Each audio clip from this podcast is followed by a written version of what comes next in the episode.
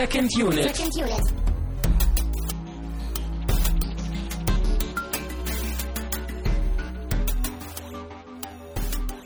Hallo und herzlich willkommen zu einer neuen Ausgabe von Second Unit. Ich bin Christian Steiner und begrüße bei mir natürlich Tamino Mut. Jo, auch ein äh, etwas erschöpftes Hallo, Hallo von mir.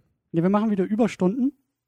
Äh, wir haben uns zu später Stunde versammelt, denn der Postbote war heute sehr übereifrig und hat uns äh, heute schon am Mittwoch mit der Blu-ray zu den Avengers versorgt. Da haben Klingt jetzt so, als wäre der abends gekommen. Äh, nee, aber wir haben die Gunst der Stunde genutzt und wollten eigentlich äh, später aufnehmen, also erst am Donnerstag, aber dachten wir, Mensch, also ich habe eigentlich gesagt, Tamino, Tamino, ich äh, muss diesen Film jetzt Sie gucken. ist da, Sie ich ist kann da. nicht mehr warten. Genau. Äh, ja, das gibt ja eine kleine Vorgeschichte. Wir wollten ja schon zum Anfang des Jahres oder zum, zum Anfang des Sommers wollten wir den Film ja eigentlich im Kino gucken. Das kann man auch in einer Folge äh, von uns hören. Wir waren nämlich so äh, ja, demotiviert und angefressen, dass dieser Film nur in 3D bei uns lief in, in Kiel. Ja, und dann haben wir uns für Captain America, glaube ich, entschieden, oder? Genau. Als Ersatz dann. Genau. Äh, ja, jetzt haben wir ihn endlich geguckt. Wir werden gleich ein wenig darüber diskutieren. Doch, es gibt mal wieder eine kleine Tagesordnung, denn wir haben eine neue Bewertung im iTunes Store bekommen. Sagen vielen, vielen Dank dafür. Die ist sehr positiv ausgefallen. Ja, nochmal fünf Sterne. Damit bleibt unser Overall-Score bei fünf Sternen. Ja, Das, der Durchschnittswert ist gehalten. Aber wir sagen vielen Dank und wir wollen mehr. Sie dürfen auch weniger haben. Hauptsache, Sie sind ehrlich. Ja, und natürlich, die war jetzt echt äh, sehr schön formuliert natürlich wieder. Das freut uns einfach auch, dass wir wissen, dass wir halt nicht ins Leere sprechen und dass es auch ein paar Leute da draußen irgendwo gibt, die ja das interessant finden, was wir hier tun. Wenn ich Und nicht das- wüsste, dass du ja. so, so Technik, äh, so, so äh, kein technikaffiner Mensch wärst und auch nicht viel Ahnung von iTunes und Podcasts. Ah, würdest du und denken, dass ich mich unter einer falschen IP-Adresse da reingehackt hätte, ja? Allein die Tatsache, dass du es so formulierst, ist schon wieder charmant. ich habe Matrix geguckt. Ich weiß jetzt, wie das funktioniert. Ja, Ich kann jetzt auch schon fast eine Bank hacken oder so. Du hast auch gesehen, wie Tony Stark die Computer bedient und, Mhm. Du musst einfach nur überheblich gucken und dann läuft das alles. und Whisky trinken. immer. Ja, das haben wir ja. Äh, genau, das haben wir auch gemacht. Ähm, und als zweiter Punkt auf der Tagesordnung, bevor wir loslegen, ähm, es gibt ja noch die Hörerumfrage. Die explodiert irgendwie. Ja, Äh, wir sind auch etwas äh, verwundert aufgrund der vielen, vielen Stimmen, die da Och. abgegeben wurden. auch wieder das gleiche Thema. Wenn ich nicht wüsste, dass du davon keine Ahnung hättest, dann hätte ich auch gedacht, dass du da irgendwie wieder dran rumgespielt Ja. hast. Und außerdem auch das Ergebnis ist irgendwie relativ beeindruckend, weil alle Filme fast gleich auf sind, ne? Ja, ziemlich. Also zum Zeitpunkt dieser Aufnahme schon. Ähm, Ja, das heißt also nur, gebt Gas und eure Stimme zählt noch mehr, als sie eh schon genau. zählt. Dieses Mal verspreche ich auch, dass ich sofort, äh, hoffentlich, äh, verlinken werde auf die Umfrage und nicht erst darauf hingewiesen werden muss in den Kommentaren. Ähm, aber ihr könnt noch abstimmen. Das ist, äh, wenn ihr das hört, noch eine knappe Woche. Und ähm, ja, die Auswahl findet ihr da. Wir haben Beverly Hills Cop, wir haben Ghost Dog und Genau. Very Bad Things. Genau. Und da könnt ihr euch für einen Film entscheiden. Und den schauen und diskutieren wir dann in der, ich glaube, übernächsten Sendung, Ende des Monats Mhm. wieder. Ja, dann kommen wir langsam zu den Getränken, denn, falls ihr diese Sendung nicht kennt, herzlich willkommen. Schön, dass ihr da seid. Äh, wir trinken jedes Mal zu einer Diskussion und zu einem Film ein irgendwie passendes Getränk. Wir sind sehr kreativ, was das angeht und Oh ja. manchmal auch sehr verzweifelt. Aber ich glaube, heute ist dir wieder mal ein Geniestreich gelungen bei der Auswahl. Ach, Dankeschön. Und zwar trinken wir heute Bier und Cola und X. Und ich dachte mir, äh, so als Erklärung, warum wir das heute trinken, ähm, dieses ganze Marvel Avengers Projekt, äh, ich meine, gut, jetzt wissen wir, dadurch, dass er im Kino lief und erfolgreich war, äh, war durchaus riskant, auch diese ganzen Filme vorher schon so drauf auszulegen, dass da irgendwann halt dieses, dieser, dieser Teamfilm draus wird und irgendwie Komponenten und Charaktere zusammenfinden, die eigentlich gar nicht zusammenpassen und gehören. Und genauso dieses, diese Bier-Cola-Mischung irgendwie. Genau, kommt da jetzt irgendwie was bei raus, was einfach total perfekt ist, aufgrund dieser äh, extravaganten Mischung? Oder ist es einfach nur ein totaler Schuss in den Ofen? Genau. Wie das Team Rocket so schön Stimmt, ja. gesagt hat. äh, ja, probieren wir das Ganze doch mal. Das äh, Ganze kommt in einer formschönen Dosenverpackung natürlich. Und äh, ist von der Marke Tja. Carlsberg. Ich bin wirklich gespannt. Ich habe noch nie sowas in der Art getrunken. Also ich kenne so ein paar Biermischgetränke, aber das waren dann eher so so fruchtige Sachen, glaube ich, ne? So dieses Limettenbier oder so. Und wir hatten ja mal dieses Grapefruitbier, was ich sehr gerne mag, hatte ich ja mal mitgebracht. Mhm. Also es riecht schon, es riecht tatsächlich nach Bier. Oha. ja, äh, dann Prost. Und ich nehme mal einen Schluck. Dann Riecht auf jeden das Fall doch. gefährlich. Ja. Hm. Was sagt der Experte? Oha. Oha. Ich traue mich gar nicht zu trinken, wenn du schon so reagierst. Lass mich mal noch einen Schluck nehmen. Na, dann muss ich jetzt ja irgendwie diese Sendezeit füllen. Ja. Äh, hm. Ähm, ja, ein wenig bierig im Abgang. Ähm, ist irgendwie. Holy moly. Das ist ja Bier. Das ist ja Bier mit Cola. Ich glaube, das ist das Problem. Es schmeckt, glaube ich, zu sehr nach Bier für mich. Also ich, ich weiß nicht, eigentlich, eigentlich habe ich bis jetzt, abgefahren. also bis jetzt wurde ich immer positiv überrascht, muss ich sagen, von diesen komischen wilden Getränken, die wir hier mal probiert haben. Und selbst dieser Whisky-Cola-Mix hat mir irgendwie gefallen, auf so eine ganz merkwürdige, fast schon perverse Art. Aber, aber ich glaube, das hier muss ich sagen, das ist nicht so mein Ding. Also, ähm, um jetzt vielleicht auch den Bogen auf, äh, zum Film zu schlagen, es funktioniert. Also es überwiegt nichts, es sticht nichts zu sehr heraus, um jetzt irgendwie diese Mischung kaputt zu machen. Tja, ja, also. das muss man dem Getränk schon lassen. Ja, du hast schon recht, das ist jetzt nicht irgendwie ein völliger Fehlgriff. Äh, Es kann aber auch sein, dass es auch so ein bisschen daran liegt, dass ich einfach kein so großer Bierfan bin. Ne? Mhm. Also ich, klar, ich, ich mag halt schon, ich mag dunkles Bier ganz gerne und, und ja, so ein paar Bier-Mischgetränke mag ich halt auch, so diese fruchtigen Sachen. Aber ich bin jetzt wirklich niemand, der jetzt andauernd irgendwie so ein Becks trinkt oder so. Es, Nö, ich mag ich einfach nicht. lieber so diese härteren Sachen. Ich weiß nicht, einfach so aus, die, die schmecken mir einfach irgendwie besser. Also jetzt diese Variante, die wir hier haben, schmeckt auch, also das Konzept ist auch so ähnlich wie bei dem Whisky Cola, in, was wir in Dosenform getrunken haben, wo ich mich auch frage, warum. Und ja, das also hier Bier aus einer Dose geht halt schon noch eher als So, Whisky ja, aber die aus der Cola Dose. dazwischen. Also das ist für mich jetzt einfach nur verwässertes Bier. Das ist halt irgendwie für Ja, Leute, ja. die kein Bier mögen, denen stellt man das hin und sagt, ja, das schmeckt nicht so ganz doll nach Bier. Aber danach kannst du sagen, ich habe auch Bier getrunken. ja, Ja, ja, das stimmt schon. Es ist nicht so richtig. mh, Es gibt irgendwie keinen Grund, das zu trinken irgendwie. Ne? Es, man könnte halt auch richtiges Bier nehmen, wenn man Bier möchte, und man kann auch richtige Cola trinken, wenn man Cola möchte. exakt. Und warum man die beiden irgendwie zusammen mischen wollen würde, ähm, kommt mir jetzt auch nicht irgendwie in den Sinn. Aber es Tja. ist okay. Ja, es ist, es ist okay, aber es ist nicht überragend. Und damit sind wir auch schon beim Film. Das ist unser Fazit. äh, bis zur nächsten Woche. Tschüss. Nein. Nee, dann müssen wir heute den Übergang mal als Kontrast machen. Ähm, lass uns ein wenig ausholen. Wir versuchen das Ganze auch, also wir sind, glaube ich, die letzten beiden Menschen auf diesem Planeten, die diesen Film jetzt geguckt haben, zum Erscheinen der, der Blu-ray und DVD. Ja, die Grumpy Old Men ne, sind wieder ordentlich hinterher, Genau. aber holen das Beschweren noch schön nach. Ja, genau. Ähm, und deswegen ähm, versuchen wir trotzdem einen kleinen, kurzen Part am Anfang zu machen, äh, der irgendwie ohne Spoiler auskommt für den oder die aller, aller, allerletzte Person. Ja, der Film ist jetzt auch noch nicht uralt oder so. Genau. Aber das ist eigentlich für mich genauso wie, wie bei äh, Dark Knight Rises. Ähm, Gibt es, glaube ich, nur zwei Arten von Menschen. Die einen, die diesen Film gucken, gucken wollen und schon geguckt haben. Und die andere Variante, die sagt, ist mir ziemlich egal. Tja. Also Aber schade trotzdem nicht, ne? Ein Es paar gibt- Minuten jetzt also die jetzt allgemeinen eigentlich- Sachen zu besprechen. es gibt jetzt eigentlich keinen Grund, wie bei Dark Knight Rises, irgendwie jetzt noch Jahre zu warten, bis man den Film das erste Mal guckt. nee, nee. Dafür ist er zu wichtig und zu gehypt.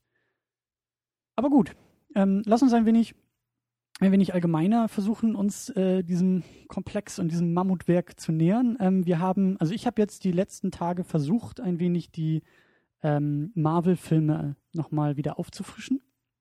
Wenn ich Marvel-Filme sage, dann meine ich natürlich das Marvel Cinematic Universe. Das hat angefangen Mhm. mit Iron Man, ging dann weiter mit The Incredible Hulk, dann kam Iron Man 2, dann kam Thor und dann, da, dann kam Captain America. Und diese fünf Filme sind quasi so die Vorläufer jetzt zu Avengers. Wir haben natürlich noch solche Sachen wie Spider-Man und X-Men, das sind auch alles Marvel-Comics, aber die Filmrechte für diese Figuren liegt nicht bei Marvel selber, sondern die haben sie irgendwann mal verkauft, sodass wir jetzt zum Beispiel X-Men von Fox haben, von 20th Century Mhm. Fox und äh, Spider-Man wird bei Sony produziert. Und das ist auch der Grund, warum wir jetzt bei diesem Avengers-Film halt eben diese Figuren nicht dabei haben. In den Comics sind sie durchaus dabei oder können durchaus dabei sein. Ich glaube, die X-Men oder Spider-Man waren, glaube ich, da kommt jetzt das gefährliche Halbwissen, aber ich glaube, die waren auch irgendwie so ein bisschen Gründungsmitglieder äh, bei den Avengers.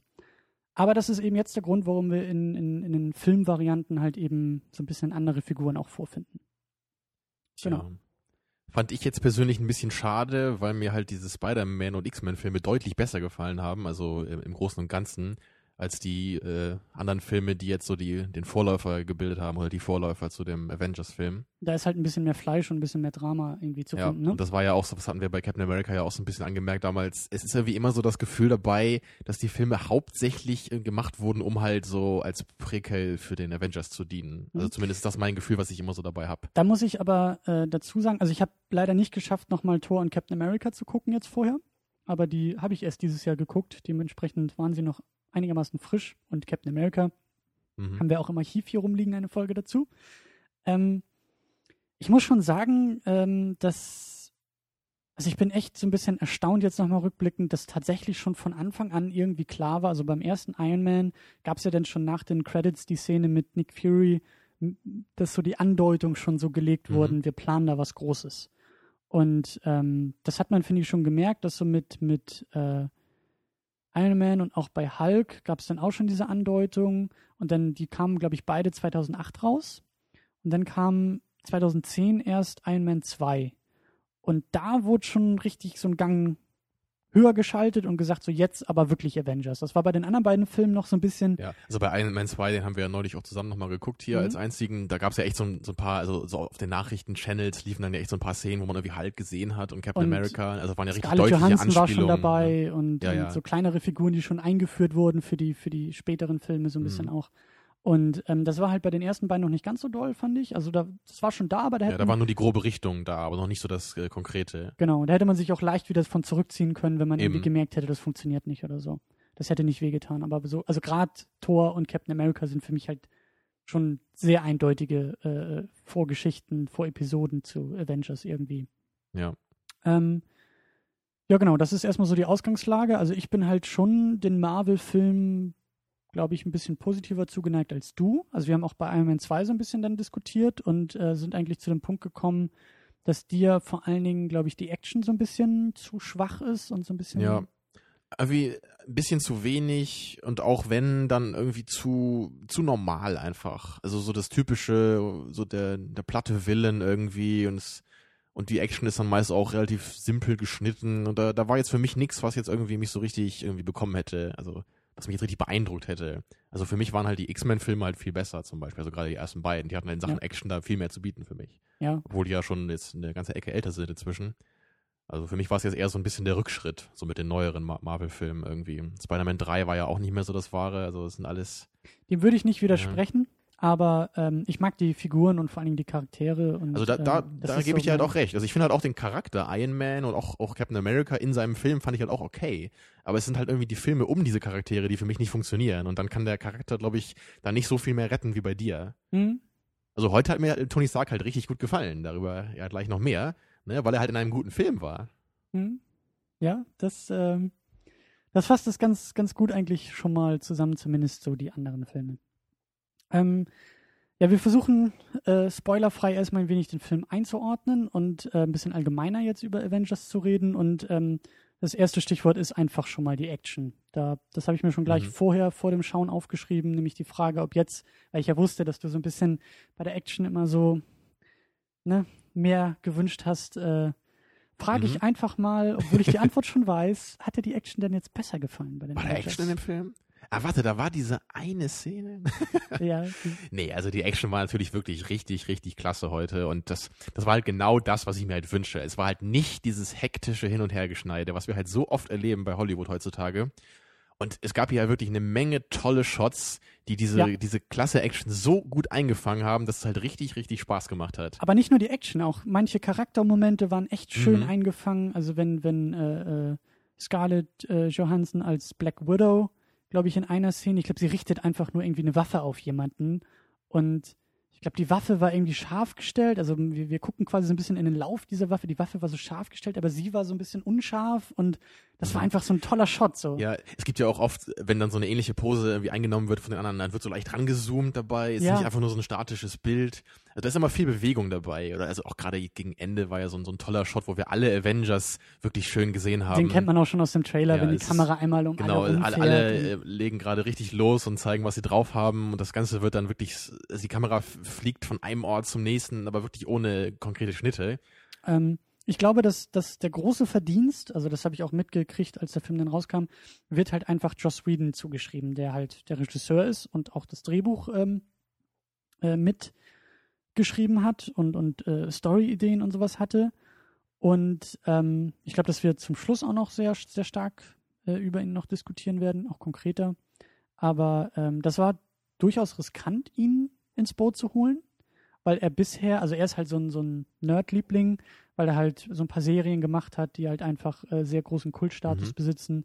Ähm, Also für mich ist er nicht so ein Begriff. Gibt's, hat er auch Filme gemacht, die man kennt? So? also es gibt zu der Serie Firefly, gibt es einen Film, der heißt Serenity. Habe ich Das schon mal so von gehört. Ja, ja. Sollte aber, glaube ich, auch nur so mittelmäßig sein, oder? Also für, Oder weiß ich gar nicht mehr. Ich habe nur die Bewertung mal gesehen, glaube ich. Ja, nicht also ich, geguckt. ich habe die Serie einmal so durchgeguckt, den Film auch einmal geguckt. Ich glaube sogar den Film vor der Serie mal gesehen und äh, müsste mich da nochmal ransetzen, aber das ist, also ich kann es nicht objektiv beurteilen, aber ich weiß halt, dass es so diesen, diesen Nerd-Bonus irgendwie alles hat und ich überlege gerade, was er noch gemacht hatte. Ich glaube, Buffy kommt auch von ihm. Das kann sein, ja. Ich glaube, ich habe den auch mal bei MDB irgendwie gecheckt. Mhm. Kommt mir Aber jetzt auch Ding- so vor. Das Ding ist halt, er hat auch diesen Cabin in the Woods irgendwie mitgeschrieben oder Mhm. mitproduziert. Der Ähm, soll da ganz gut gewesen sein. Ne? genau, Den wollten also- wir auch nochmal gucken irgendwann. Das Ding ist einfach so, er ist halt irgendwie dafür bekannt und berühmt und berüchtigt, halt irgendwie so gutes Zeug zu machen, aber so der große Durchbruch fehlt ihm immer noch. Also es fehlten halt so die Kassenschlager, es fehlten halt die. Also es wurde, es wurde ihm immer so sein Talent irgendwie bestätigt oder seine, seine Fähigkeiten. ja, aber nur von Leuten, die halt irgendwie auf sowas auch gucken. Und irgendwie, äh, also die objektiven Messwerte haben halt gefehlt, weil die Serie Firefly irgendwie nach zehn Folgen abgesetzt wurde und, und äh, bis heute wird noch darüber geweint und geschrien und gesagt, aber das ist doch so toll und bringt sie wieder zurück. Und, Mhm. ähm, und denen gibt man dann halt so dieses Projekt an die Hand. Nicht, Also man nicht, könnte sagen, das konkrete Gegenteil zu James Cameron. Wow, jetzt, jetzt müsstest du Also für mich ist, also der heutige James Cameron ist für mich jemand, der halt nicht wirklich Filme machen kann, aber unglaublich also riesigen Erfolg damit hat. Naja, die Pointe ist ja, dass jetzt Avengers auch einen Riesenerfolg hatte. Also diese 1,5 Milliarden, das ist der erfolgreichste Film des Jahres, der ja, das war jetzt auch nur so eine gemeine. Randnotiz, aber Ich will das fast James Cameron nicht aufmachen. Nicht Nee. heute Abend und nicht in dieser Sendung. dafür Aber wird noch Zeit sein irgendwann in der Zukunft. ich kann dir berichten, dass er, dass er jetzt äh, aktuell sehr laut über Avatar Teil 4 nachdenkt. Ja, das ist ja auch logisch, da langsam mal drüber nachzudenken, ne? Ja, Wo ja die zwei, zwei, Teil 2 und 3 schon lange durch sind und im Kino gelaufen sind und alles. genau. Äh, aber so viel dazu. Also Joss Whedon, das Experiment hat funktioniert. Er hat jetzt auch so ein bisschen das Zepter an sich genommen äh, bei den Marvel-Filmen und hat da jetzt so ein bisschen diese, diese Überwachrolle. Ähm, also wir haben jetzt ja eben mit Avengers die Phase 1 der Marvel-Filme quasi abgeschlossen.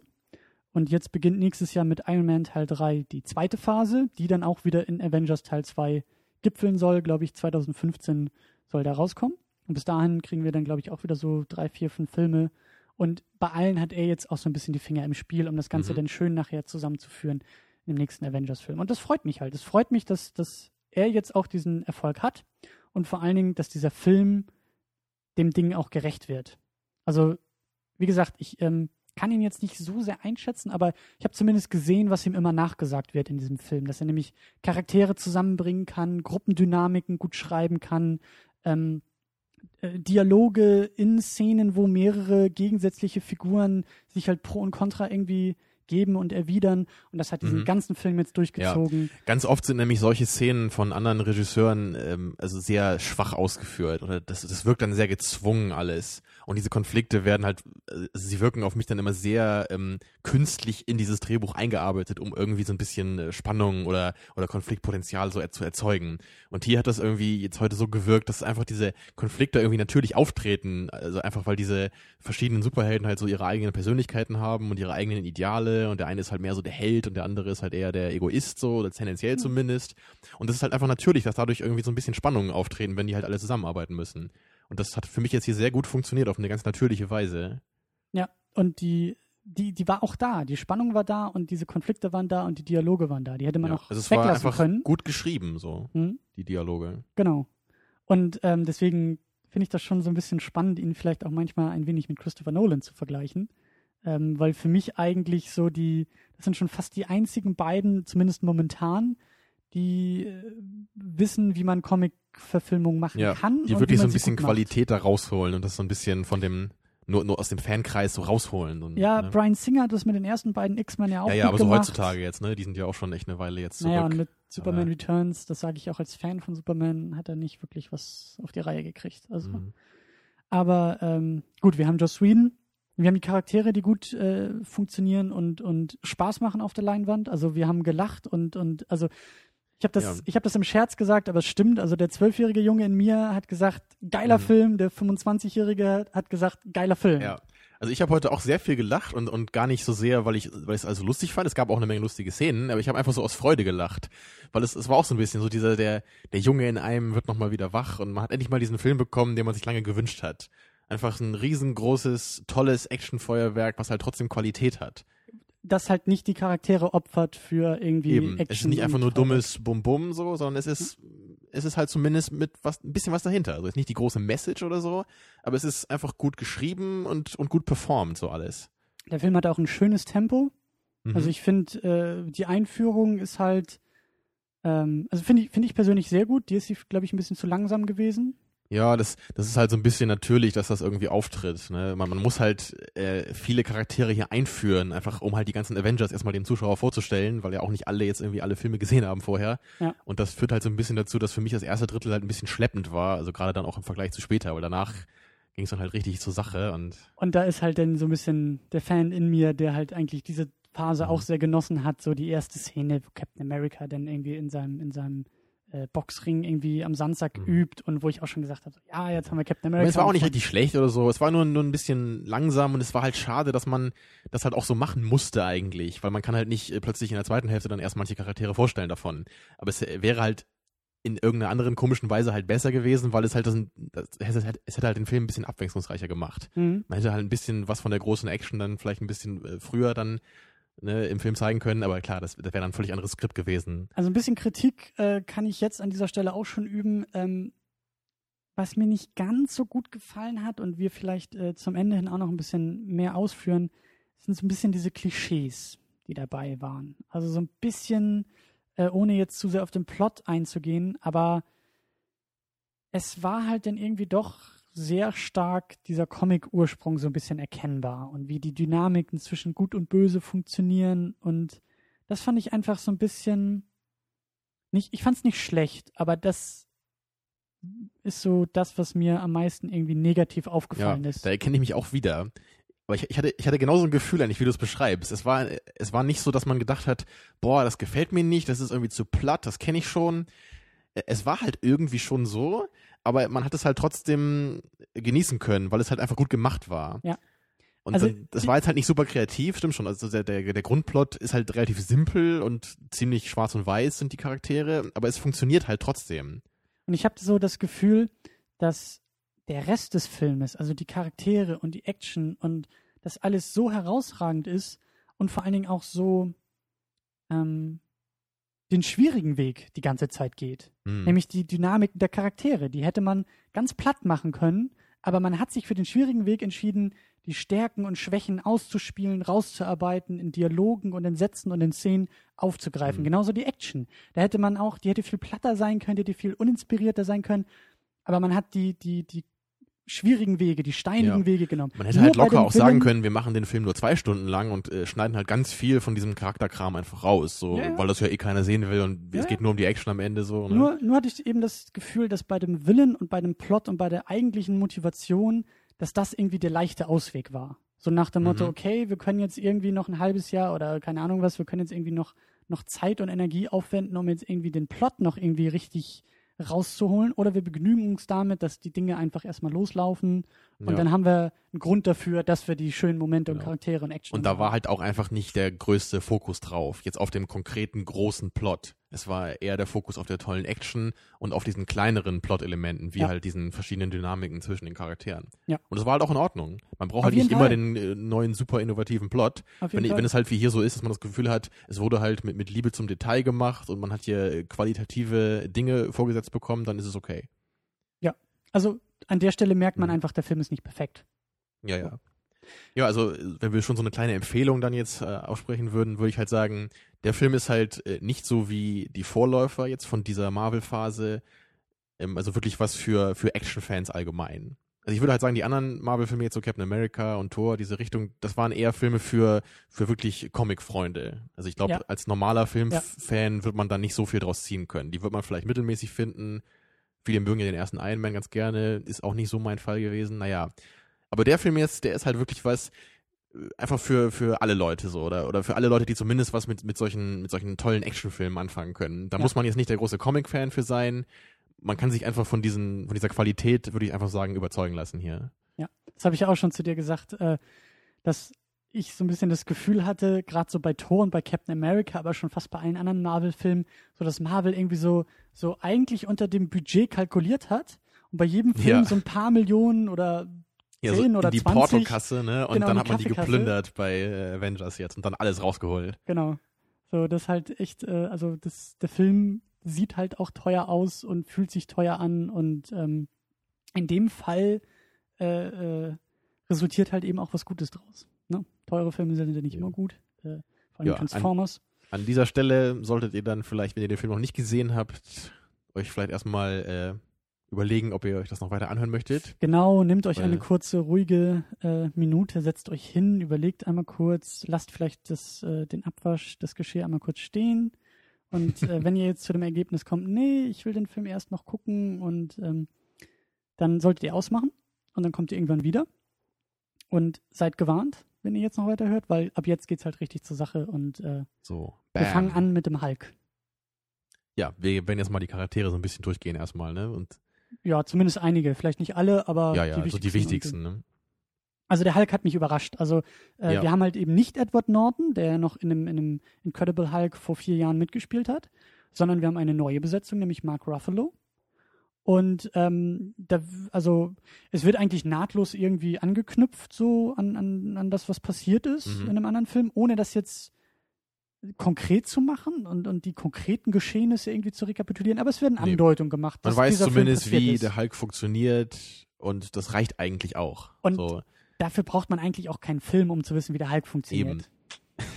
Also klar, ähm, also ich würde halt auf jeden Fall sagen, dass mir Mark Ruffalo besser gefallen hat ähm, als Edward Norton. Und da, dafür muss man wissen, dass ich, also dass Edward Norton lange Zeit mein Lieblingsschauspieler war.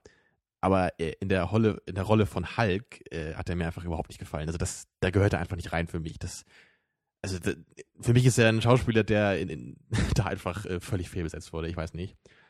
Da Also, muss ich eingreifen. Kann Also man ich- vielleicht auch anders sehen, aber habe ich auch schon öfter gehört von anderen Leuten. Also ich, ich habe ihn ja erst vor ein paar Tagen gesehen und war, bin eigentlich gar mit dieser Erwartung rein und war positiv überrascht. Ähm, ich fand ihn eigentlich äh, doch ganz okay und auch ganz gut. Ich glaube, dass der große Unterschied jetzt bei diesen beiden Inkarnationen einfach das Drehbuch ist. Weil das Drehbuch bei Incredible Hulk ist halt irgendwie da, aber nicht gut. Und jetzt bei den Avengers hat der Hulk halt richtig. Ich habe das Gefühl, dass Joss Whedon sich halt hingesetzt hat und eben so, weil Incredible Hulk eigentlich so mit der schlechteste in dieser Reihe irgendwie, also zumindest so gehandelt wird. Ich kann mir vorstellen, dass sich Joss Whedon hingesetzt hat und gesagt hat, so, jetzt sorge ich aber dafür, dass jeder, der aus dem Kinosaal geht, äh, zumindest Mhm. den Hulk als coolsten Charakter irgendwie ausmacht. das Tolle war hier einfach, ähm, dass halt äh, er einfach so viel aus diesem so platten Charakter rausgeholt hat. Und er hat halt nicht versucht, jetzt irgendwie so das, so ganz viel inhaltliche, bedeutsame Themen irgendwie mit dem Hulk zu machen, dass es wieder um seine, seine Probleme geht mit seinem alter Ego, diesem Hulk halt, sondern das, das Thema von Hulk ist in diesem Film Zerstörung.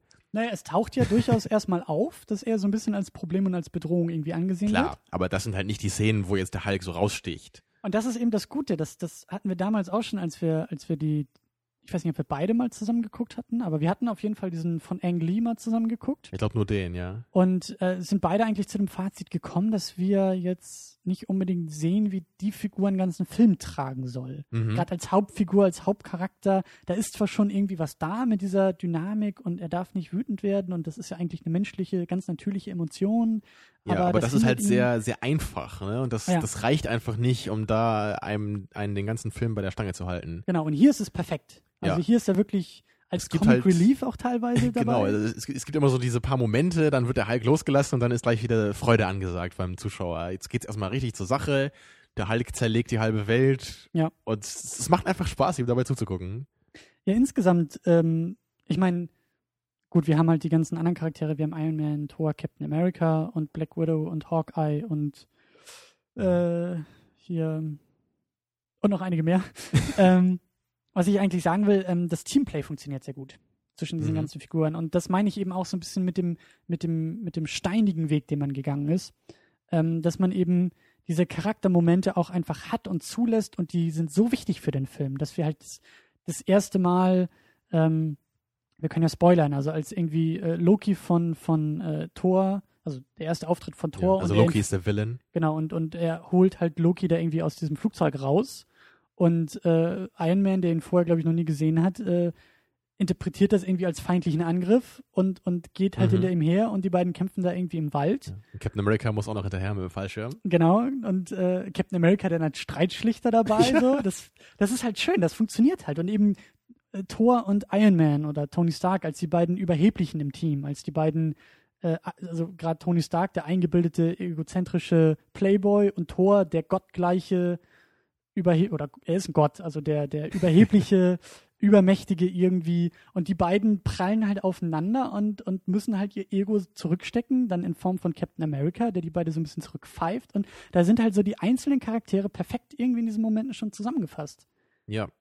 Und das, das was, was du eben bei Hulk gesagt hast, ist halt für mich bei Captain America auch so ein bisschen der Fall gewesen. Er hat halt in seinem Film auch nicht so richtig den Film tragen können, weil er auch nicht irgendwie genug hergegeben hat. So. Also wenn man das irgendwie mit, mit, mit jemandem wie Batman vergleicht, da gibt's ja viel mehr, was so an dieser, an dieser Figur Batman einfach interessant ist. Und das ist bei Captain America halt irgendwie nicht der Fall. Er ist halt eher so dieses Symbol und er hat, also er funktioniert ja auch als Superheld.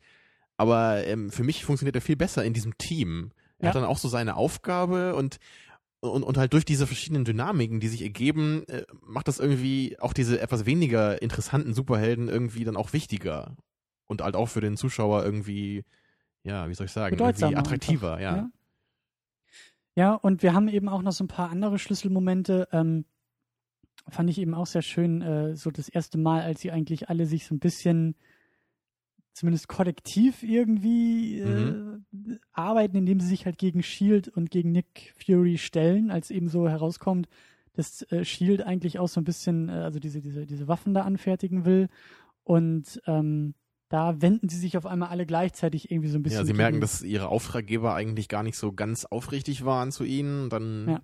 ja, aber dann, dann merkt man, dass es halt so in diesem Team von eigentlich ganz verschiedenen Superhelden halt trotzdem so einen Zusammenhalt gibt jetzt. es gibt halt den gemeinsamen Nenner, den gemeinsamen Feind sozusagen erstmal in Form von Shield, äh, gegen äh, die dann rebelliert wird. Ähm, genau, und das finde ich halt sehr schön, auch so ein paar Momente, wo sie dann irgendwie alle gemeinsam um, oder einige gemeinsam um den großen runden Tisch irgendwie sitzen und äh, ich glaube irgendwie den, ich glaube, da war der Angriff schon vorbei und da wird auch schon so ein bisschen getrauert und, und äh, das sind halt auch so ein paar schöne Momente einfach, so die, Mhm. ganz oft einfach die Momente mit den Charakteren irgendwie zusammen im Raum zu sein. Und das finde ich auch sehr, sehr schön als Gegensatz zu der großen Action, die auch dabei ist. Das Mhm. ist halt einfach, das, das ist für, für mich einfach der Unterschied, das ist der Unterschied zwischen Transformers, der für mich seelenlos ist. Und gerade da ist ja so, die, die ruhigen Momente in Transformers sind halt einfach nur langweilig. Und man will einfach nur, dass sie vorbeigehen, noch mehr als der Rest von dem Film, ne, um halt wieder die Action zu sehen. Und hier war es nicht so. Hier war das eher so, dass sich das alles ergänzt hat. Ja. Und es hat einfach dann wieder schön auf die nächste Action-Szene hingearbeitet. Dann hat man so ein bisschen den Konflikt von Captain America und Tony Stark gesehen, also Iron Man. Und, und ne, die haben sich so ein bisschen, bisschen Mhm. gestritten, Klar, so ein der, bisschen der genau, Teamplayer angeeckt so. Aber dann, danach kamen sie halt dann gleich in diese nächste Action-Szene, wo dann dieses komische fliegende Flugzeugträger-Raumschiff da kurz vorm Abstürzen war und dann haben sie sich halt doch, mussten sich wieder zusammenraufen und dann war das auch erstmal wieder vergessen. Und das, das hat dann gut funktioniert. Aber man merkt halt wieder, dass sie sich doch aufeinander verlassen müssen, ne? Und sie waren dann aufeinander eingestimmt, obwohl das Ja. halt noch irgendwie natürlich mitschwingt, was, was vorher passiert ist. Ja, oder halt eben auch Bruce Banner und, und Tony Stark, die halt irgendwie zusammen im Labor forschen und Tony Stark lädt äh, ihn ja schon irgendwie da in sein, in sein äh, äh, Firmenlabor ein und, und einfach so die, die Gemeinsamkeiten, die, die Anknüpfpunkte sind Mhm. irgendwie bei manchen Figuren da und bei manchen nicht und das finde ich einfach echt, das hat mir super, super gut Ja. gefallen. Also eine Sache, so was so ein bisschen diese, diese Dynamik angeht oder einfach diese Fülle an Superhelden, also ein Problem hatte ich damit so ein bisschen. Also und zwar ist es halt so, dass ja in diesen Superheldenfilmen es meistens eh schon so ein kleines Problem ist, dass man nicht so genau weiß, wo jetzt so die Grenzen sind der, eigen, der einzelnen Figuren. Zumindest ist das nicht immer so ganz klar abgesteckt. Das war halt auch so bei Iron Man manchmal der Fall, da, da wusste ich dann auch nicht so genau, also bei den einzelnen Filmen, was kann dieser Anzug jetzt eigentlich? Oder ist er wirklich so fast unbesiegbar da drin? Oder äh, ist das Ding irgendwann kaputt? Hat es irgendwann keine Energie mehr? Also solche Fragen stellt man sich ja immer. Und die, diese Fragen kommen halt hier natürlich jetzt in, in einer viel größeren Fülle halt vor, weil wir halt viel mehr Superhelden haben, die halt alle ihre einzelnen Fähigkeiten haben und ihre einzelnen Grenzen ja irgendwie auch. Und wenn jetzt diese Superhelden alle aufeinander prallen, also, also zwischendurch, halt wenn sie so ihre, ihre kleinen Fäden haben, es gibt ja eine Szene, wo, wo Thor richtig mit äh, Iron Man kämpft. Mhm. Und da habe ich mich halt so ein bisschen gefragt, ähm, wo sind jetzt die Grenzen dieser einzelnen Superhelden? So ein bisschen das Schere-Stein-Papier-Prinzip, wo man ja weiß, mhm. was wem unterliegt, weiß man in dem Fall jetzt nicht unbedingt. Ja, also man, man sieht ja, die, die beiden prügeln sich richtig ordentlich und können ja auch beide sehr gut austeilen und dann äh, Iron Mans Anzug geht schon langsam kaputt und Thor ist ja anscheinend noch äh, so fit wie vorher. Und dann, dann wusste ich halt jetzt gar nicht, äh, kann Thor überhaupt besiegt werden? Oh, kann, kann Iron Man, mhm. also kann Thor Iron Mans Anzug einfach irgendwann zerschlagen? Also ist Iron Man ihm einfach unterlegen oder, oder wie ist das? Mhm. Und dann auch später im Film, dann, dann haben wir Hulk. Ist Hulk wirklich unbesiegbar? Also ist sein einziges äh, Problem oder seine einzige Schwäche eigentlich nur, dass er nicht an allen Orten gleichzeitig sein kann? Und ja, zu Beginn ja das Unkontrollierte noch irgendwie dabei, also dass er sich Gut, selbst genau, kontrollieren sowas. und sowas. Aber also das, das mhm. war für mich halt insgesamt schon irgendwie so ein Problem manchmal. Ja, ähm, stimme ich dir irgendwie schon zu, aber das Problem habe ich nicht so sehr gesehen, weil mir ja eigentlich schon klar war, so in diesen Momenten, wenn sie sich gegeneinander stellen, das ist äh, schon klar, dass diese Momente irgendwann äh, überwunden sind, weil sie ja nun mal das Team bilden und nachher zusammenarbeiten. Und das hat der Film, finde ich, auch einigermaßen klug denn irgendwie noch mit den Gegnern auch geschafft, weil einfach keine großen Supergegner sozusagen da waren. Genau, also das also waren ja eher das, was der Film gut gemacht hat, ist halt, dass, dass jeder Superheld immer was zu tun hatte. Mhm. Und der hatte auch immer, also jeder hatte immer die Chance, seine Kräfte auch einzusetzen. Also die Gefahr ist halt immer da, dass wenn man halt irgendwie Thor und Captain America vergleicht, dass halt eigentlich äh, Captain America in jeder Hinsicht irgendwie unter ihm ist, weil er halt einfach bei weitem nicht so stark und schnell ist wie Thor. Er kann nicht fliegen. Ja, aber sie haben das halt trotzdem so hin, hingekriegt, dass es halt dann verschiedene Orte gab, an denen alle immer irgendwas Sinnvolles getan haben und sich halt gut ergänzt haben. Und mhm. das ist halt eine, eine große Leistung gewesen bei dem Film, die halt auch dafür gesorgt hat, dass mir halt diese, diese Probleme nicht ganz so doll aufgefallen sind. Sie sind halt nur hin und wieder mal so ein bisschen durchgedrungen, wo ich mich echt so gefragt habe, hm, wie genau ist jetzt so diese Logik in diesem äh, Filmuniversum? Mhm. Ähm, so ein bisschen problematisch, aber das ist auch nur eine Randnotiz, ähm, fand ich, äh, wie heißt die gute Frau? Kobe Smulders, glaube ich, die. Äh, du meinst diese, diese ähm, Helferin von Nick Fury, so ein bisschen, so ja. diese, diese Art erste Offizier auf diesem Raumschiff war. Genau, also sie hatte halt nicht so viele Momente und bei mir und ich denke mal bei vielen anderen kommt erschwerend hinzu, dass wir sie alle aus How I Met Your Mother kennen. Mhm. Und ich finde sie jetzt auch nicht unbedingt eine gute Schauspielerin oder irgendwie eine, was du damals so ein bisschen äh, gesagt hast bei, bei Chris Evans als Captain America, äh, Captain America, äh, da fehlt die Präsenz auf der Leinwand. Bei mhm. ihr, finde ich. Also ja. Kobe Smulders ist irgendwie, da ist nichts, was mich irgendwie jetzt bei ihr hält oder fesselt, sondern das ist halt alles irgendwie so die Momente und die mhm. Action, wo ich mir auch denke, irgendwie glaube ich ihr das alles nicht so Natürlich sehr. ist ihre Rolle auch wirklich sehr einfach gestrickt und sie hatte jetzt auch nicht die große Chance gehabt, da toll was rauszuholen. Aber ich muss auch sagen, dass ich bei manchen Lines von ihr schon gedacht hätte, boah, das war jetzt so das Beste, was du rausgebracht hast, oder? ja, hätte man nicht noch einen Take versuchen können. Ja, so. ja. Ähm, ähnlich aber anders äh, verhält es sich mit, ähm, jetzt habe ich den Namen schon wieder vergessen, aber mit dem Schauspieler, der Loki spielt. Äh, der ist nämlich, hatten wir ja schon so ein bisschen angedeutet, unglaublich flach geschrieben. Also als großer, großer Bösewicht und großer Villain. Aber ich hatte den Eindruck, der Typ hatte unglaublich viel Spaß zu spielen. Mhm. Also, dass, dass äh, jeder, jeder Moment irgendwie, wo, wo er sein, sein äh, fieses Grinsen aufsetzen durfte und irgendwie auch so ein bisschen, naja, es war halt auch war, finde ich, schon eine schwierige Rolle, weil auch wie Thor ist eher so ein bisschen leicht alberne Figuren auch ja. sein können. Also das musst du wirklich durchziehen können in diesem Kostüm mit Zauberstab und Hörnern auf dem Kopf, ja. äh, dann halt irgendwelche Lines von dir rauszuhauen, von wegen, ich äh, bin dazu da, um irgendwie die Menschheit zu unterjochen, mhm. ohne dass es halt albern wirkt. Und das schafft er. Also ich glaube, gerade bei ihm hatte ich auch äh, das größte Problem, was so die Kräfte eigentlich angeht. Ich habe eigentlich, glaube ich, bis zum Ende hin nicht ganz genau verstanden, was er eigentlich kann. Also ist er irgendwie sehr stark oder also er hat ja diese diese Hypnotisierkraft so gehabt durch seinen komischen äh, Stab da oder was auch immer das war. Da konnte er irgendwie so die anderen Leute dann auf seine Seite ziehen. Aber so was jetzt irgendwie so, so den Faustkampf angeht, hatte ich jetzt irgendwie nicht das Gefühl, dass er jetzt irgendwie gegen Thor irgendeine Chance gehabt hätte eigentlich. Oder gegen Hulk, gut, da hat man es ja auch gesehen am Ende dann. Also er war für mich so ein bisschen äh, so, so nebulös, also was mhm. so seine, seine Kräfte angeht. Mhm, und ich fand es halt auch, also das meinte ich mit den Klischees, dass besonders der Anfang, als er dann da irgendwie auf die Erde kommt, seinen Zauberstab hat und irgendwie alle zum Bösen bekehrt, fand ich halt echt schwach. Ist halt auch sehr comichaft wieder. Ne? Also ein schwaches Setup einfach. Alles, was danach passiert und, und äh, das ist okay und das ist gut ja, und schön. Das hat mich im Nachhinein auch ein bisschen gewundert, weil das eigentlich gar nicht wichtig gewesen wäre für den Plot, das so zu machen.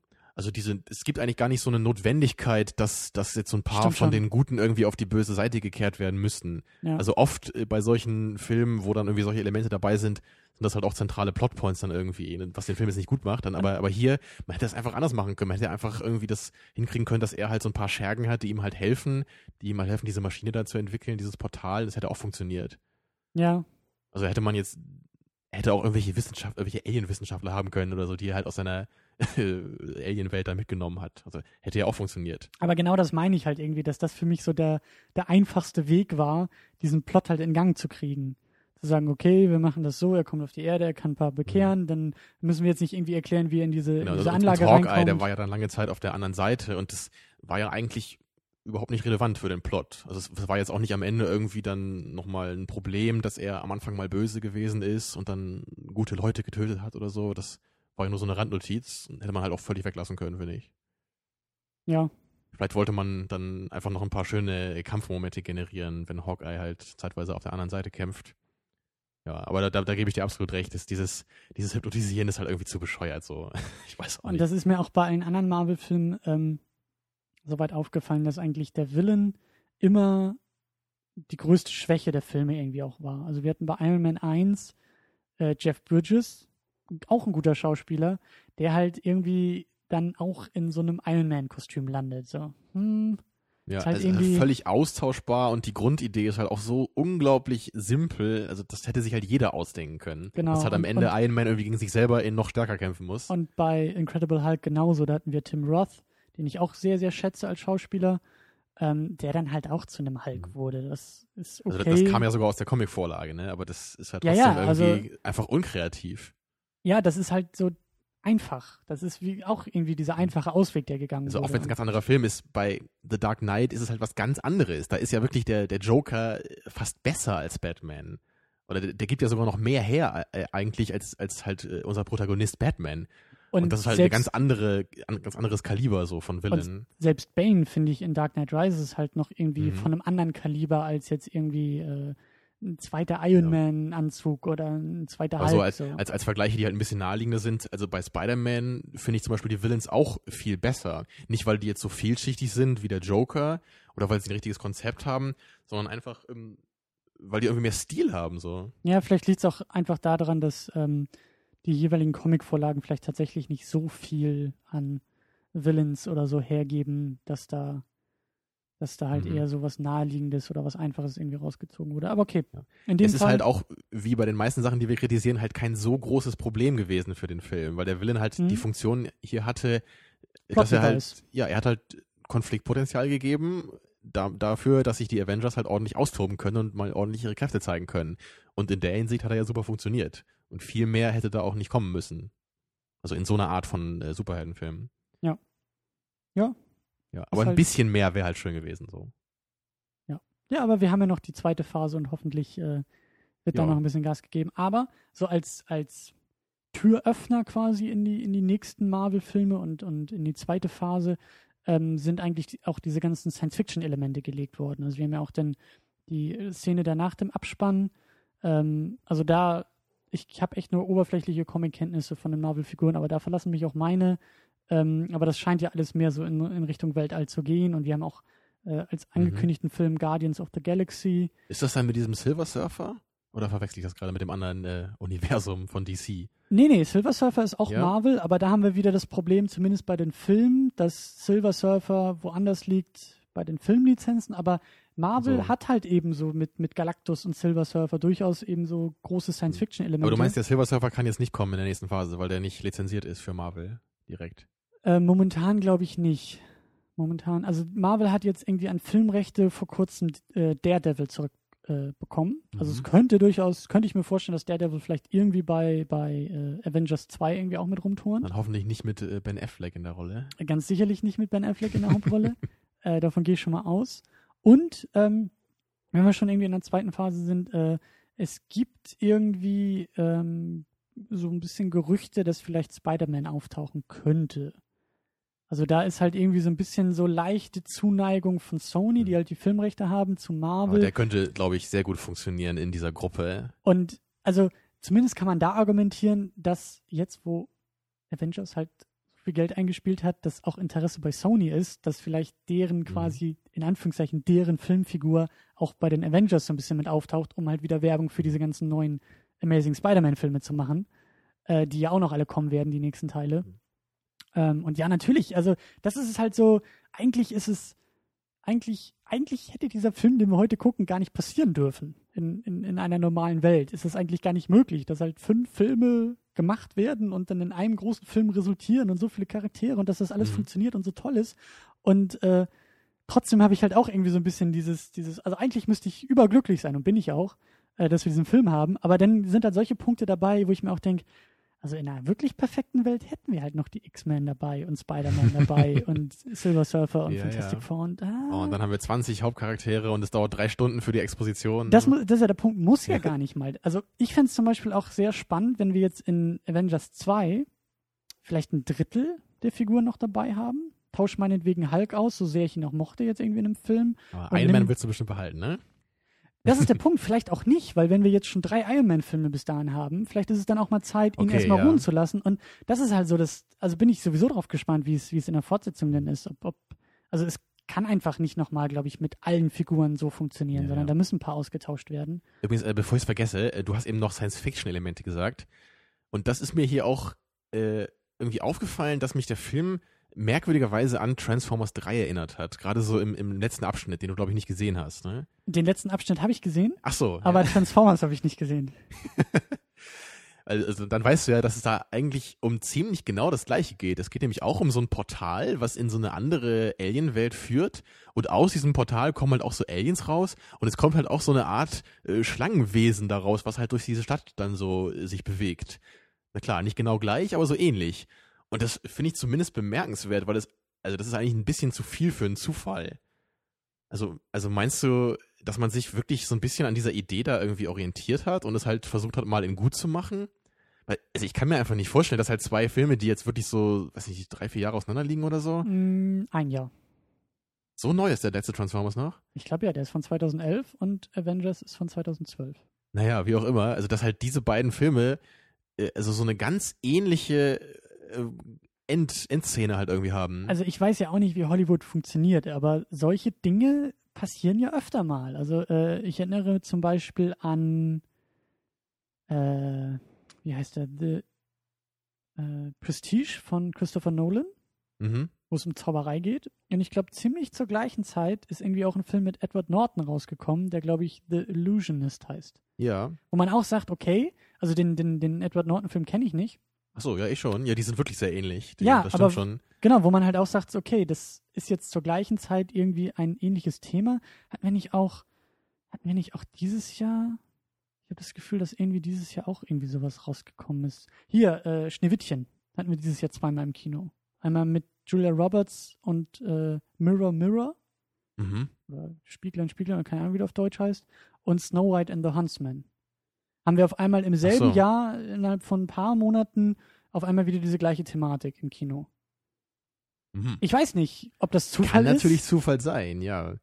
Es ist halt so ein, klar, es ist halt so ein relativ einfaches Plot-Device, ne? Man, man versucht halt so ein Portal zu öffnen, um dann halt die ganzen bösen Schergen der anderen Welten auf die Erde zu holen. Also ich glaube nicht, dass, dass in Hollywood äh, so extensiv gegenseitig Drehbücher gelesen wird und geklaut wird, aber ich kann mir schon vorstellen, dass man durchaus weiß, was da in so anderen Filmprojekten passiert und kann durchaus sein. Ich glaube nicht, dass, dass, dass da sich hingesetzt wurde und gesagt wurde, okay, wir wissen, Transformers macht sowas. Wir machen das jetzt mal ordentlich und zeigen dir mal, wie das auszusehen hat. Das glaube ich so, so krass nicht, aber ja, wer weiß. Ich finde es zumindest bemerkenswert. Also ist, man kann die beiden Filme so gucken. Man kann die beiden Filme so vergleichen, meinst du? Und sagt, Ja, also äh, man- man hier sieht halt- Transformers in schlecht quasi? So ungefähr, weil man hat am Ende halt dieses, diese tolle Location eigentlich, dieser, dieser Kampf in dieser Stadt, was halt echt toll ist. Das gibt halt jede Menge her, da stürzen die Gebäude ein ne? und, und Autos fliegen durch die Luft und überall müssen Menschen wegrennen vor den Ungeheuern. Und bei Transformers ist es halt einfach nur super schlecht gemacht, da wird alles nur hektisch geschnitten, keiner weiß irgendwie, was gerade passiert. Und jetzt hier bei The Avengers haben wir das halt in sehr gut. Da haben wir tolle Action-Szenen, die super gefilmt sind und man weiß zu jeder Zeit, was gerade passiert und wer hier gerade mit wem kämpft und worum ja, es geht. So. Ja, ja. Ja, also es ist eine schöne Dualität so. Ein Geistergespräch, was diese beiden Filme quasi führen. ja. Ähm, bevor wir den Film jetzt äh, komplett einordnen, noch, wenn wir schon spekulieren, ähm, glaubst du, dass der Film auch ohne die anderen beiden, äh, anderen beiden, die anderen fünf funktioniert? Also kannst du, kannst du diesen Film, könntest du dir vorstellen, diesen Film jetzt zu gucken, ohne quasi die Vorgänger, die Epiloge zu kennen? Ich würde sagen, ja. Ähm, es ist halt so, dass diese Charaktere relativ einfach gestrickt sind. Was halt nicht negativ gemeint ist, aber man, man kommt eigentlich relativ schnell dahinter, wer diese Leute sind. Man checkt äh, relativ schnell, dass halt Iron Man so der überhebliche, arrogante, aber trotzdem äh, wissende ja, äh, Ingenieur ist. Und man, man merkt halt auch relativ schnell, was irgendwie Captain Americas Ideale sind und, und wie die ganzen anderen Funktio äh, Figuren alle funktionieren. Und die einzelnen Filme zu ihnen sind halt eher dann so ein bisschen die Ausformulierung dazu. Aber ich finde jetzt nicht, dass man sagen muss, dass es irgendwie jetzt notwendig sei, irgendwelche Filme davon vorher zu gucken. Also ich, ich denke, der Film wird einfach so äh, in, seinen, in seinen wichtigsten Zügen problemlos funktionieren. Und die anderen Filme sind eher für Leute inter interessant, die halt wirklich dann ins Detail gehen wollen. Mhm. Also, ich finde das sowieso ein bisschen schwierig, weil wir halt eben zweimal Iron Man schon gesehen haben und alle anderen quasi nur einmal irgendwie in Filmform. Ähm, aber ist es nicht irgendwie auch erstaunlich, dass Avengers so gut dann funktioniert? Also den Eindruck hatte ich nämlich auch, dass gerade die, die Einführung äh, zu den Charakteren, sie war halt kurz und knapp, äh, hat aber schon irgendwie so auf beiden Ebenen funktioniert, so für, für Freunde und Kenner der anderen Filme zu sagen, weißt du noch, erinnerst du dich noch? Und für alle, die sich halt nicht erinnern können, weil sie die nicht gesehen haben, glaube ich, schon so auf den Punkt gebracht, in wenigen Sätzen, Zügen, Szenen zu zeigen, Also, das bin ich. Und das ich denke halt, das, das liegt halt genau an dem, was wir vorhin im Zuge dieser Dynamik der Figuren besprochen haben. Es geht halt einfach nicht um die Charaktere selber, sondern es geht um die Dynamik zwischen ihnen. Und um diese Dynamik mitzubekommen, muss man eigentlich nur grob verstehen, wie diese einzelnen Charaktere ticken. Und dann funktioniert das auch. Man, man muss halt nicht, das, das sind ja keine vielschichtigen Charaktere, so, ne, die jetzt irgendwie zerrissen sind, inhaltlich, äh, mit, mit ihrer Psyche. Also Bruce Banner Oder, schon. Ja, ne, aber Ich weiß, was du meinst. Du weißt, was du meinst, ja. Ja. Es geht halt auch viel mehr um, um deren Fähigkeiten dann noch. Und, und also wir, wir verstehen halt, wer diese Leute sind und wie die ungefähr ticken, was sie auszeichnet und wir verstehen, was sie halt können an ihren Superkräften. Ja. Und das ist absolut ausreichend, um die Action zu verstehen und um die einzelnen Dialoge zu verstehen. Und um dieses Zwischenmenschliche, Zwischensuperheldische. Ja, es sind ja, ja, es sind nicht nur Menschen, das stimmt schon. Ähm, Ja, ich habe das sehr genau definiert, ne? Weil Thor ist kein Mensch. er ist ein Gott. Richtig. Das, Und ja, Bruce Banner ist auch nicht immer ein Mensch. das Zwischengöttliche. Genau. Ähm, ja, finde ich, finde ich eigentlich auch, dass, dass also ich glaube schon, dass, dass man den Film auch gut gucken kann. Auch als Einstiegspunkt kann ich mir das vorstellen. Mhm. Quasi sich dann rückwärts nochmal durchbewegen, also von Avengers dann ausgehen. vermutlich die anderen Filme eher eine Enttäuschung sein werden, zumindest eine mittelmäßige, weil die einfach äh, optisch ja bei weitem nicht so viel hergeben. Ja, der gut, kommt drauf an. Also wenn du das, wenn du die Charaktere wieder so als, als Ausgangspunkt nimmst und sagst, äh, ich möchte jetzt irgendwie mehr über Captain America wissen, dann und dich darauf eher konzentrierst. Oder okay, natürlich so wie du, wenn du einfach jetzt, sagen wir, du kennst die Filme nicht, du guckst Avengers und du denkst dir, boah, äh, Iron Man ist ja so cool irgendwie, dann kannst du dir natürlich auch die Iron Man Filme angucken, weil du dann halt da noch mehr von dieser Coolness geliefert bekommst und du hast Genau. noch mehr Szenen, wo er den coolen Geschäftsmann äh, raushängen lässt, der halt sagt, ja klar, ich bin Iron Man, wer sonst so. Ne? And you can't have it. ja. Äh, ja, genau. Ähm, ja, so abschließend. Daumen nach oben oder Daumen nach unten? Die berühmt-berüchtigte Frage. ja. Ja, also der Daumen geht wirklich super hoch nach oben und ich wurde sogar noch positiv überrascht. Also ich war mir halt ziemlich sicher, dass du den Film sehr, sehr gut finden würdest, ne, obwohl ich ihn ja nicht kannte. Und bei mir war es halt so, ich habe auch gedacht, dass mir der Film gefallen wird, aber ich hatte halt so ein bisschen die Sorge, dass es halt so wie das Übliche wird. Gute Action, aber der Rest sehr ermüdend und nervige Dialoge, platte Charaktere. Und in dem Punkt wurde ich halt wirklich positiv überrascht. Deswegen kann ich echt sagen, der Film ist super, super klasse und gehört auch jetzt schon zu meinen Favoriten.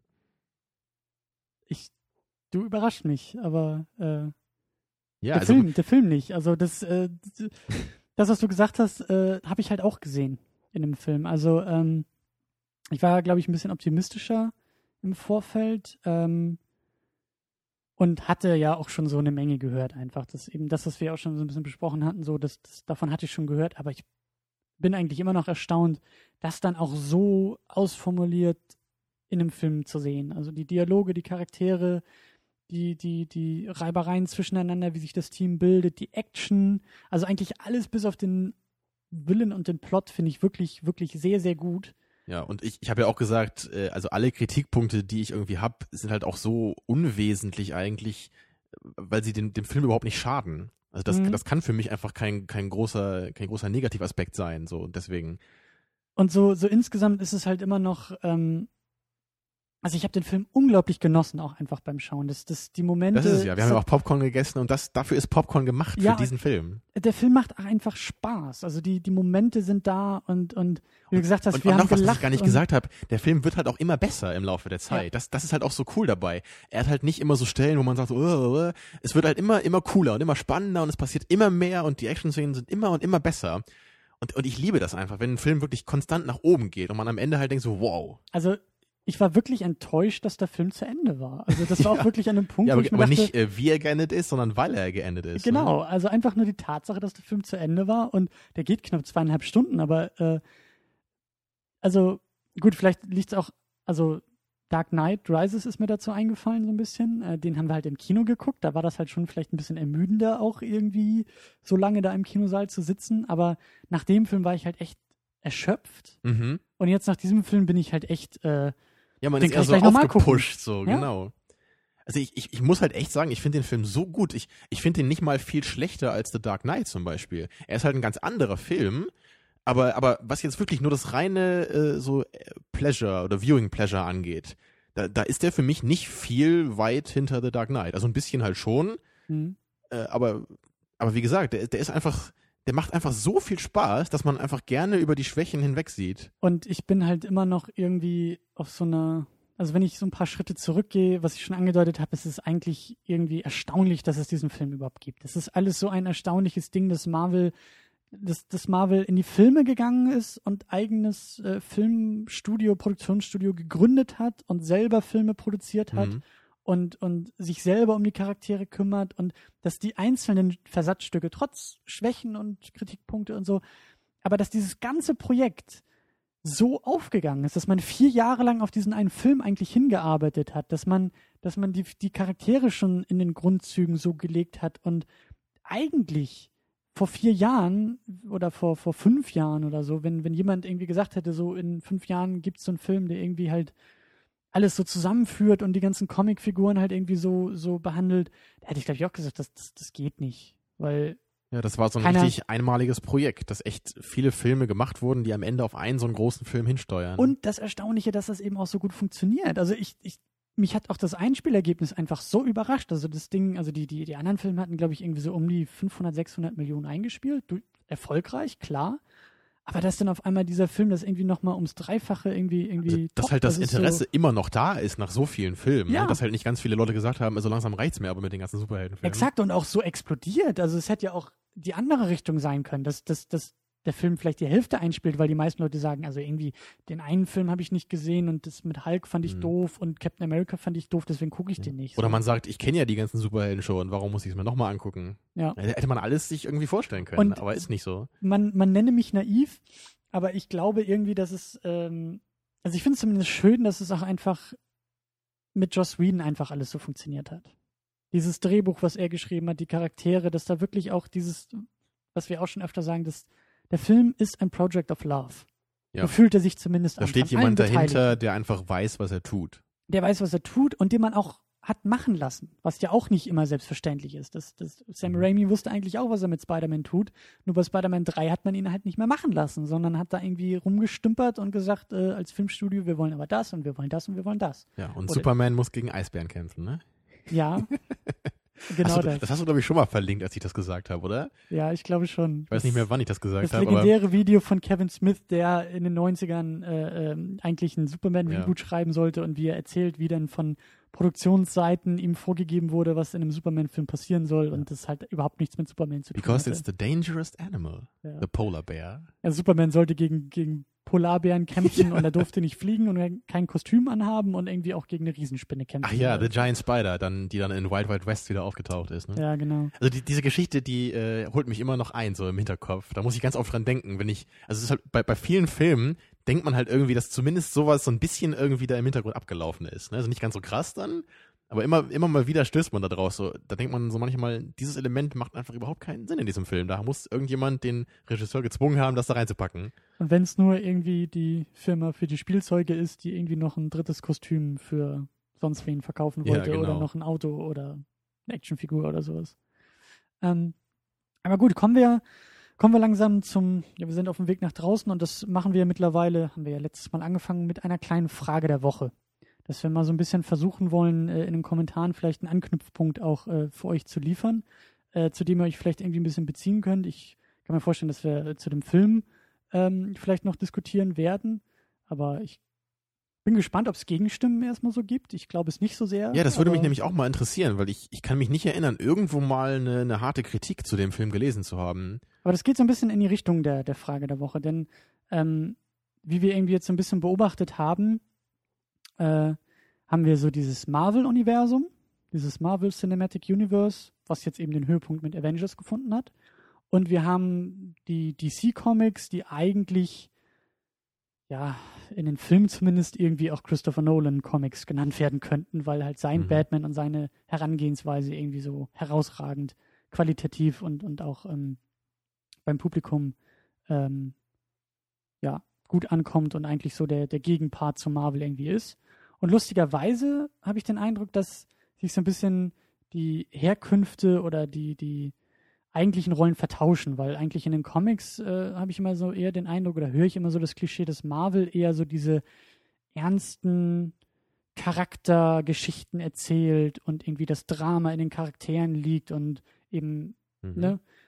Besonders eben bei, bei Comics ähm, wie Spider-Man und X-Men und sowas alles. Und, und jetzt bei den Filmen wirkt das alles irgendwie ein bisschen, ich meine, klar, die Charaktere sind auch da und Dynamiken und, aber das wirkt auf mich nicht ganz so sehr wie, wie Drama, sondern eher halt eben das Comichafte. So, wir hatten ja mal dieses schöne äh, Ding bei den, bei dem Batman-Special, was wir gemacht hatten.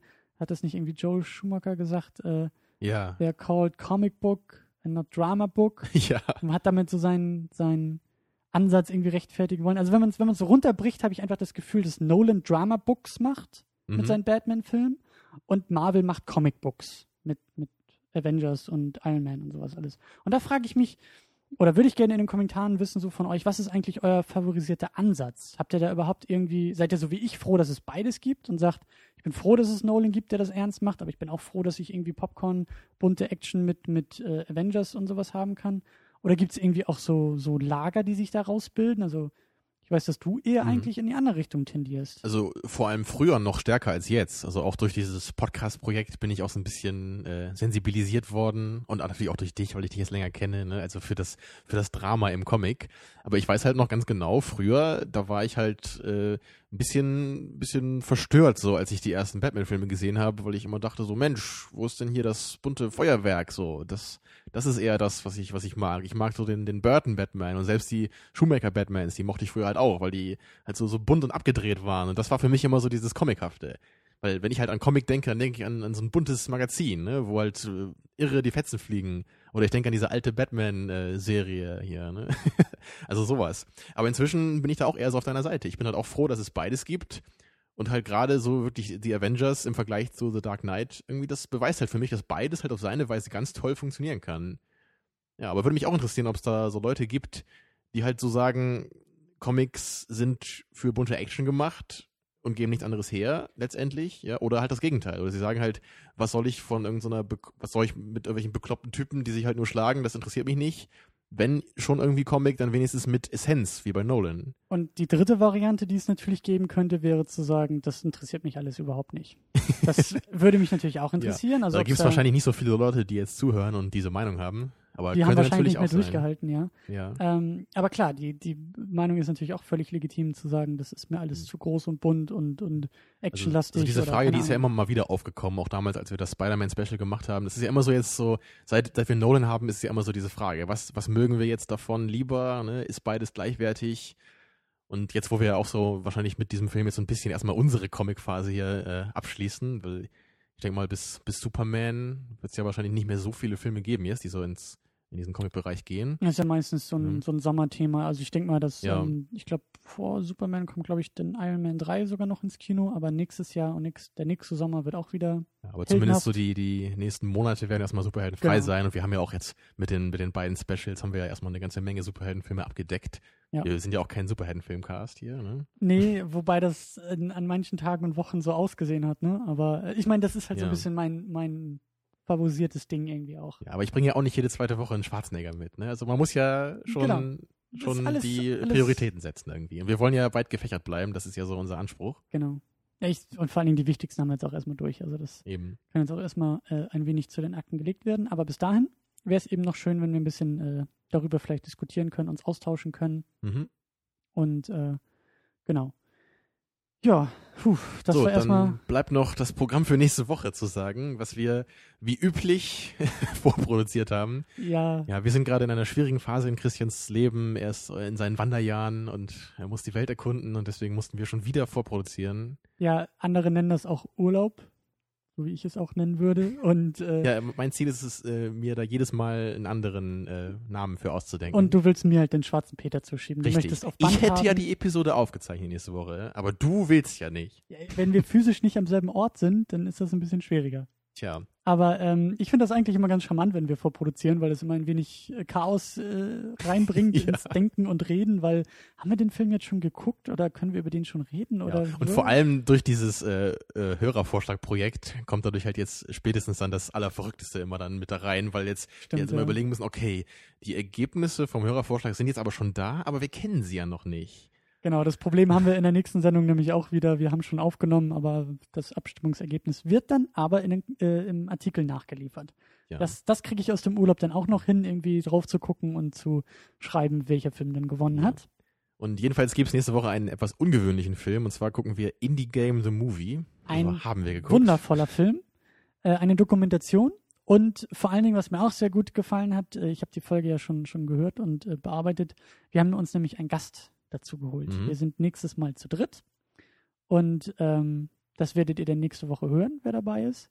Ja, und also der Film ist halt eine Dokumentation über Independent Videospiele, was halt für viele jetzt vielleicht so klingt, äh, als wäre das überhaupt nicht interessant oder nur für Leute, die halt voll in der Materie sind. Aber ich kann nur sagen, ich bin auch jemand, der überhaupt nicht in dieser Materie drin ist, der halt nur hobbymäßig ab und zu mal PC-Spiele spielt. Und ich fand halt trotzdem diese Dokumentation sehr, sehr interessant. Einfach äh, von der Art und Weise, wie sie gemacht ist. Und ich fand auch, dass wir eine sehr schöne Doku, nicht Dokumentation, Diskussion, Diskussion, ja, ja. Diskussion über Dokumentation an sich äh, am Ende noch hinbekommen haben. Ja. Und das ist ja auch ein Thema, was man jetzt nicht andauernd irgendwie jetzt vor sich hat. So Dokumentation, ist das überhaupt ein Film und sowas? Ne? Ist das irgendwie was völlig anderes? Ja. Also ich finde schon, wenn ihr Zeit und Lust habt, dann überspringt die Episode nicht, auch wenn es jetzt nicht voll euer Thema ist, sondern gebt ihr eine Chance. Ist eine schöne Diskussion geworden, auf jeden Fall. Auf jeden Fall. Also äh, wir empfehlen uns selbst quasi. Ja, und wenn Ganz man eine was Neues. objektive Empfehlung haben will, dann natürlich von uns. Genau. Äh, ja, bis dahin ähm, gibt es eigentlich nicht mehr viel zu sagen. Ähm, wir sind natürlich auch im Internet vertreten auf der Website www. Hast du? Second Unit minus Podcast. Warte, de. Also, Also, wenn das sich jetzt äh, nicht jemand gemerkt hat, dann weiß ich auch nicht. ja, äh, nebenbei auch gerne auf eine Serviette schreiben und dann äh, in den Computer Ja, tippen. oder auf einen Arm tätowieren. Das ist natürlich noch besser. Ähm, da findet ihr den oder die erwähnten Artikel auch zu den ganzen Podcasts. Da findet ihr unter anderem auch im Archiv Schlummern eine Sendung zu äh, Captain America.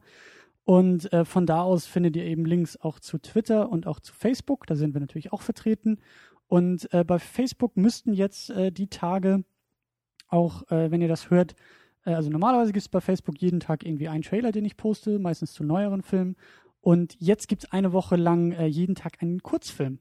Ich habe mich mal ein wenig durch YouTube äh, gearbeitet und gewühlt und einfach mal ein paar schöne, schöne Kurzfilme rausgegraben. Äh, unter anderem von dem Sohn von Ridley Scott. Der hat jetzt einen kleinen Science-Fiction-Kurzfilm gemacht. Mhm. Portal No Escape ist dabei, den ich äh, schon fast als Klassiker bezeichnen würde. Den hatte ich dir auch mal gezeigt. Ja. Auch den, den Film von Nolan. Genau, der von Ja. Nolan ist auch dabei. So, ein- so ein Studentenprojekt von ihm irgendwie von 97. Und äh, genau, wenn ihr irgendwie euch da ein wenig für interessiert, dann guckt doch einfach mal bei Facebook Also Mensch, rein. ich glaube, ich werde mir das mal angucken. ja, hervorragend. Wir haben uns schon wieder selbst empfohlen. Herrlich. Ja, Es darf ähm, keine Minute vergehen, in der wir das nicht tun. genau. Und äh, ich glaube, wir sind soweit durch mit dieser Sendung. Ja, das war viel und anstrengend heute, aber Ja. muss ja auch mal sein, ne? Genau, wir machen für euch Überstunden und das jede Woche. Herrlich. Nur für Liebe, ohne Bezahlung. Genau. Wir werden in guten Film bezahlt. Wie sich das gehört. Gut, äh, dann sage ich bis nächste Woche oder übernächste Woche oder wann auch immer. Habt einen schönen Tag, einen schönen Abend, einen. Nee, wie war das noch bei der Truman Show? Guten Morgen und falls wir uns nicht mehr sehen, guten Tag, guten Abend und gute Nacht. In diesem Sinne. Oh, was soll ich dazu noch sagen? Ja, äh, Dito, macht's gut.